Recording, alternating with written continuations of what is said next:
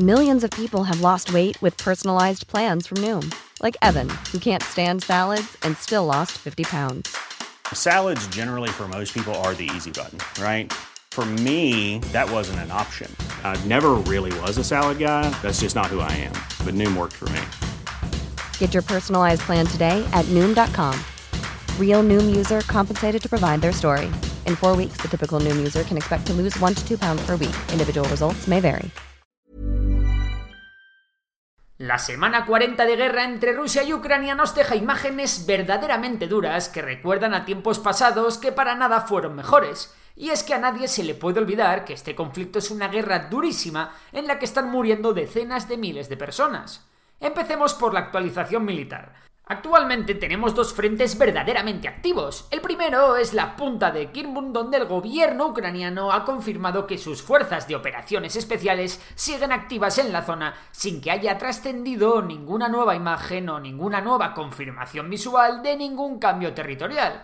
El frente que ha estado especialmente activo esta semana ha sido el de Donetsk y Bakhmut, donde han llegado muchos refuerzos por bando ruso procedentes del frente de Gerson. Y es que con la llegada de las lluvias otoñales y de las primeras nevadas y ventiscas, las imágenes que nos llegan desde el frente son desoladoras. El frente, que ha quedado trazado, apenas ha cambiado de manos desde 2014, y ambos bandos tienen densas defensas en profundidad, con varias líneas de trincheras y fortificaciones, por lo que las carnicerías que se están montando en la zona son solo a cambio de un puñado de metros. Las imágenes que nos llegan guardan una gran similitud con las del frente occidental de la Primera Guerra Mundial, con campos llenos de cráteres en la llamada No Man's Land y muertos que se aglutinan en el campo de batalla.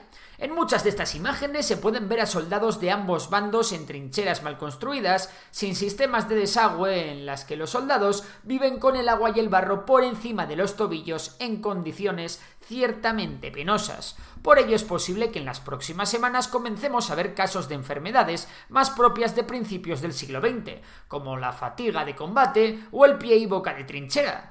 También comenzaremos a ver casos de congelación y disentería. Acciones cotidianas como cambiarse los calcetines diariamente, utilizar siempre ropa táctica impermeable o no encender fuegos por la noche al aire libre son detalles que pueden salvar vidas y en estos casos el ejército más disciplinado será el que tenga un mejor desempeño. La guerra en Bakhmut también se libra desde búnkeres subterráneos, desde donde los ucranianos, apoyados en drones comerciales que cuestan unos pocos cientos de dólares, corrigen los fuegos de la artillería. La actitud de Rusia llama la atención, pues la toma de Bakhmut no tiene ningún valor estratégico, ya que las defensas ucranianas son profundas y parece que el grupo Wagner está más interesado en salvar su reputación como grupo que en conseguir algún objetivo militar valioso.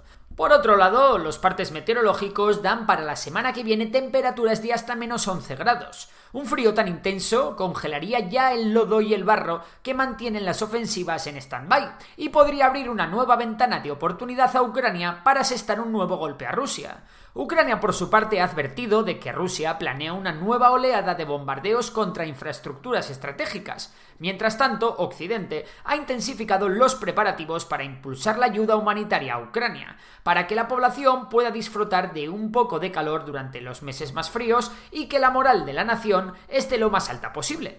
Ante la catastrófica situación humanitaria, el alcalde de Kiev, Vitaly Klitschko, dijo que algunos ciudadanos de Kiev podrían tener que ser evacuados a lugares donde los servicios esenciales estén asegurados.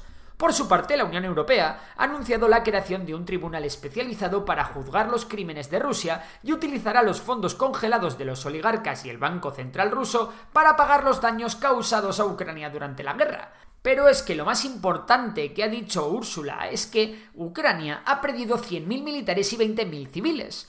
Es esta de lejos la cifra más alta de bajas que se ha dado por encima incluso de las bajas que la propia Rusia había estimado sobre Ucrania. Las cifras han creado una gran controversia y la Comisión Europea ha resubido el vídeo sin la cifra de muertos y pidiendo disculpas. Todo apunta a que a la presidenta de la Comisión Europea le han bailado los números.